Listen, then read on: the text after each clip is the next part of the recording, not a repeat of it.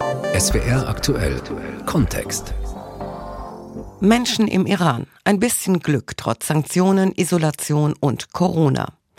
Zwei Reisen Anfang des Jahres nach Teheran und Isfahan. Unsere Korrespondentin Karin Sens mit Geschichten über zwei Automechanikerinnen und über einen Spielzeugdoktor, der viel zu tun hat, weil die Leute sich nichts mehr Neues leisten können. Über ein Hostel, das die totale Isolation auch durch die Sanktionen etwas durchbricht und über die Hoffnung eines Porzellanfabrikanten. Hallo. Hallo. Wir sind in der Hauptstadt Teheran bei Sabah Khalegi. Er hält einen großen bunten Plüschpapagei in Händen und hat Spaß. Er hat ihm sozusagen gerade das Sprechen wieder beigebracht. Der 73-Jährige repariert alles, was auf der Werkbank im ersten Stock seines Hauses landet. Spielzeugautos mit und ohne Fernsteuerung, Plüschtiere, Spieluhren, kleine Roboter, aber vor allem Puppen. Ich hatte Puppen hier, die keinen Cent mehr wert waren. Ein Vater, der eine gebracht hat, hat erzählt, er hätte lieber zwei neue gekauft, aber sein Kind wollte nur diese Puppe. Zum Beispiel die Puppe hier. Das Mädchen schläft mit ihr ein und wacht mit ihr auf, isst mit ihr und wächst mit ihr auf und verbindet Erinnerungen mit der Puppe. Sein Arbeitszimmer ist ein riesiges Ersatzteillager. Die Regale laufen über vor teils winzigen Autoreifen und Zugwaggons. Aus den Schubladen quellen Puppenköpfe, Arme und Beine in allen Größen und Farbtönen. Eines Tages kam ein kleines Mädchen mit einer ziemlich großen Puppe. Ihre Augen waren kaputt. Ich hatte in meinem kleinen Laden keinen Platz für die Puppe. Ich habe also den Kopf abgemacht und der Mutter den Körper gegeben. Da hat die Kleine angefangen zu weinen. Sie dachte, ich hätte ihre Puppe umgebracht. Nach einer Woche hatte ich die Augen ausgetauscht und eingebaut. Als die beiden wiederkamen, habe ich den Kopf wieder auf den Körper gesteckt. Das Mädchen war so glücklich, das werde ich nicht vergessen. Wegen der Pandemie ist auch nur noch selten in seinem Laden. Das machen die Söhne. Er vermisst das manchmal. Allerdings sagt er auch, für mich hat sich die Lage dadurch verbessert, denn die Kinder gehen nicht zur Schule, sitzen daheim und sollen sich mit irgendwas beschäftigen. Die Eltern sind genervt, weil die Kinder dauernd fragen, was sie noch spielen können. Dann kommen die Eltern zu mir und betteln fast, dass ich das Spielzeug ihrer Kinder repariere. Auch die US-Sanktionen haben ihm eher mehr Geschäft gebracht. Viele Iraner haben gerne ausländisches Spielzeug, beispielsweise aus den USA, gekauft. Ersatzteile dafür kriegt man jetzt aber kaum noch, außer beim Spielzeugdoktor. Und was er nicht in irgendeiner Schachtel, Tüte oder Kommode findet, das baut er selbst.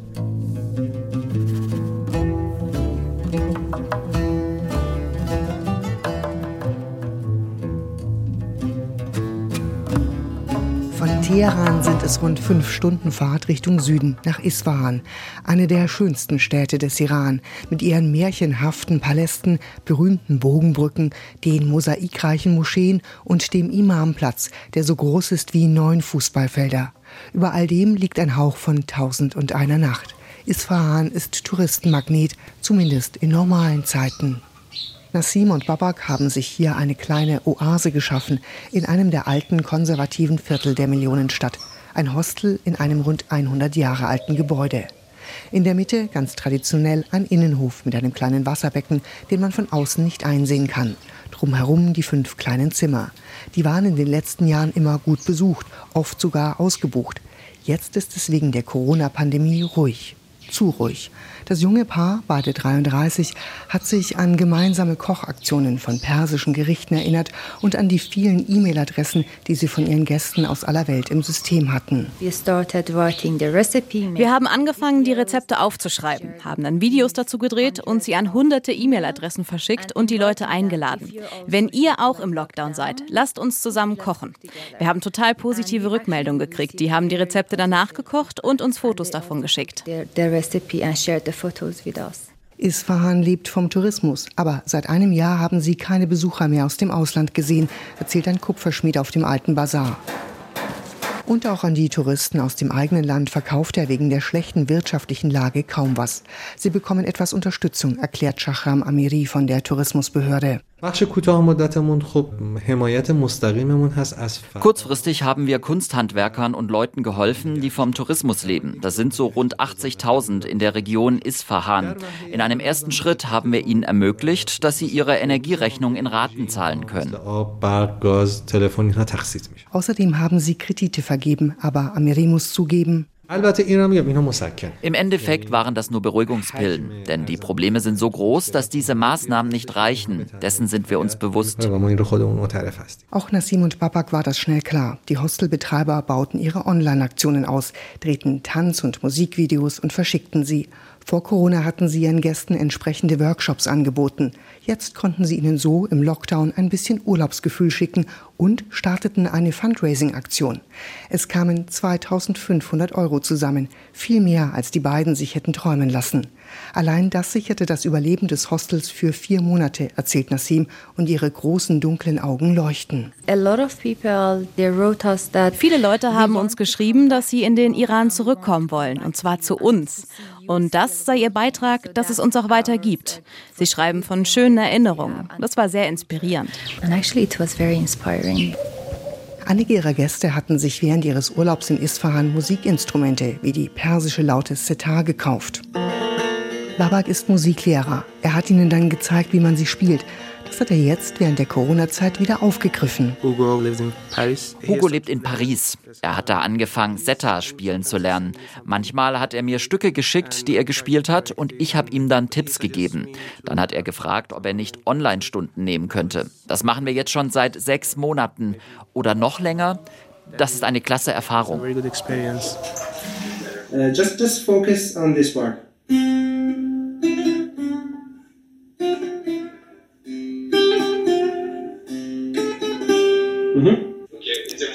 Nassim gießt die Blumen im Innenhof. Alles ist sehr liebevoll gestaltet, mit bunten Kissen und Teppichen und einem hellen Sonnensegel mit Holzdruckmuster. Auch dazu haben sie ihren Gästen mit Kunsthandwerkern aus der Nachbarschaft Kurse angeboten vor Corona, erzählt sie.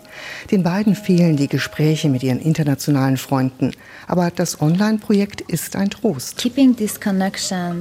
Den Kontakt mit den Leuten zu halten, ihnen zu schreiben, was im Hostel so passiert, wie es uns geht und zu hören, wie es ihnen geht.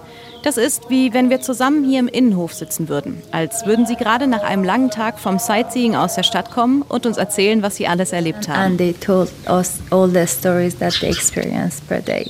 Der Iran ist durch die Politik des früheren US-Präsidenten Trump und auch durch seine eigene ein weitgehend isoliertes Land, sagt Nassim nachdenklich. Corona hat das nochmal verstärkt aber nicht für sie und ihren Mann Babak. Uns hat das sehr gut getan zu spüren, dass wir nicht isoliert sind. Wir sind Teil dieser Welt über unsere Kommunikationswege. Wir haben unsere Brieffreunde. Wir sind also gar nicht so allein. Sie erfahren so auch, dass die Leute immer noch an den Iran denken und planen, zurückzukommen. Vielleicht im Herbst, meint Nassim voller Hoffnung.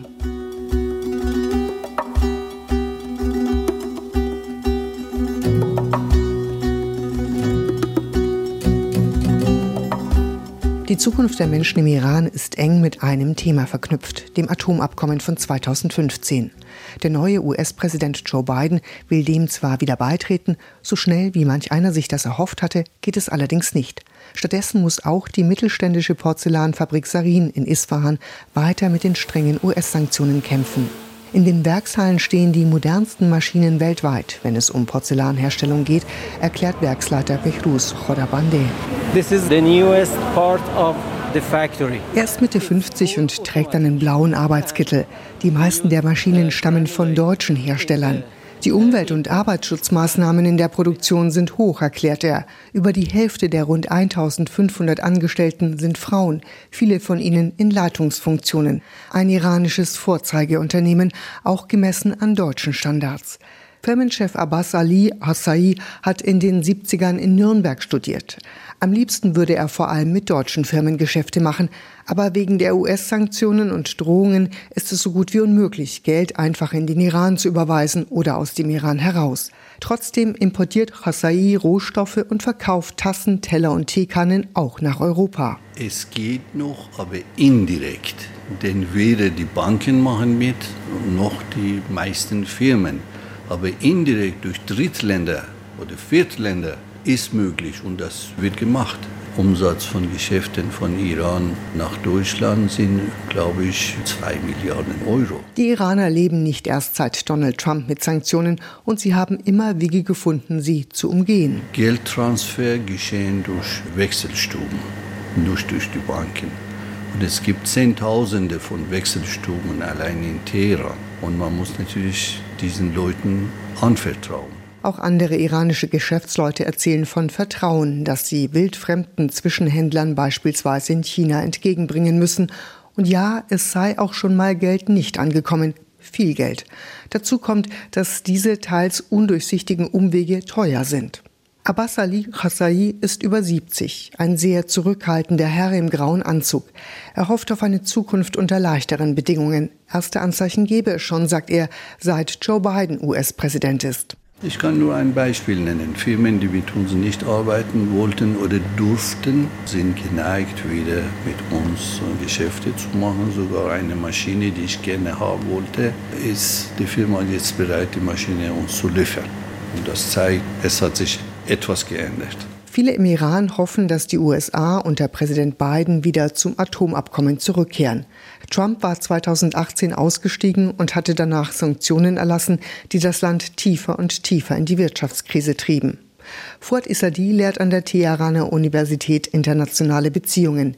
Er warnt unter anderem Deutschland davor, neue Bedingungen bei den Verhandlungen um das Abkommen zu stellen. Germany was Iran's number one Deutschland war die Nummer eins der internationalen Wirtschaftspartner des Iran in den 90ern.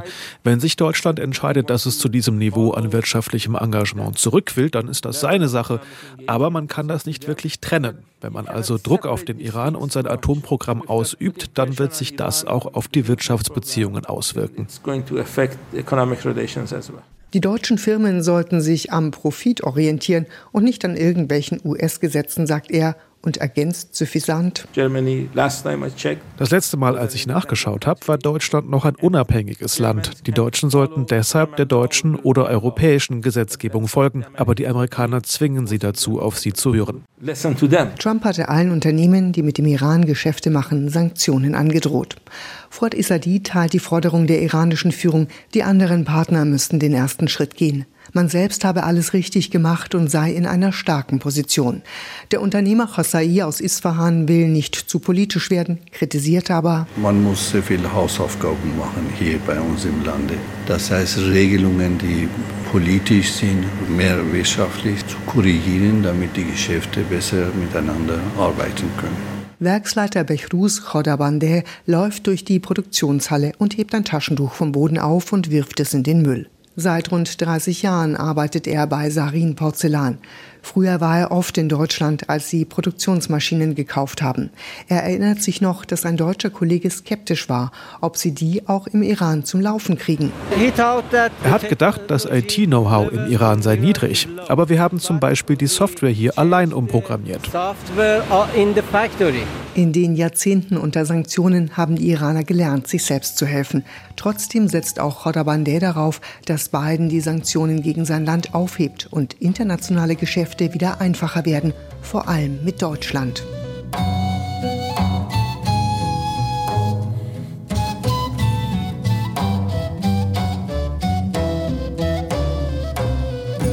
Der Rückweg von Isfahan in die Hauptstadt führt vorbei an Natanz. Man kann die unterirdische Atomanlage dort, in der der Iran Uran anreichern soll, nur erahnen.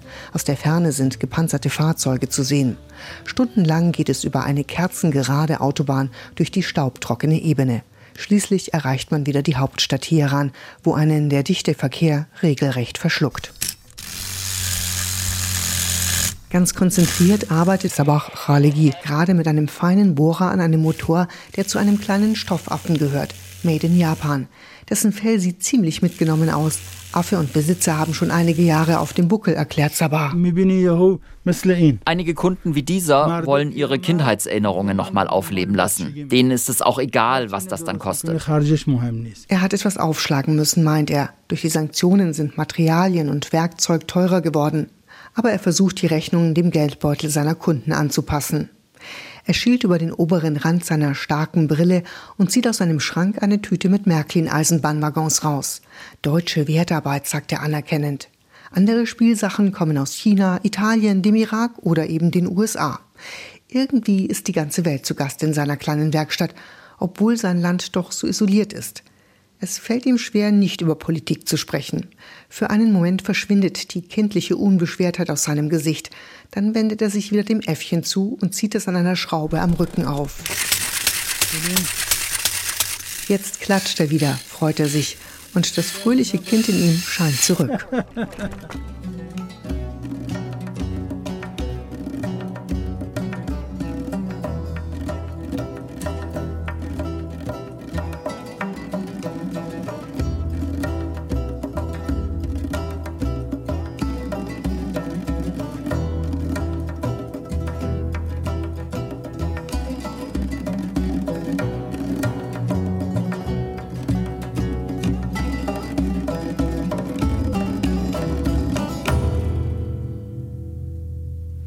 Menschen im Iran. Ein bisschen Glück trotz Sanktionen, Isolation und Corona.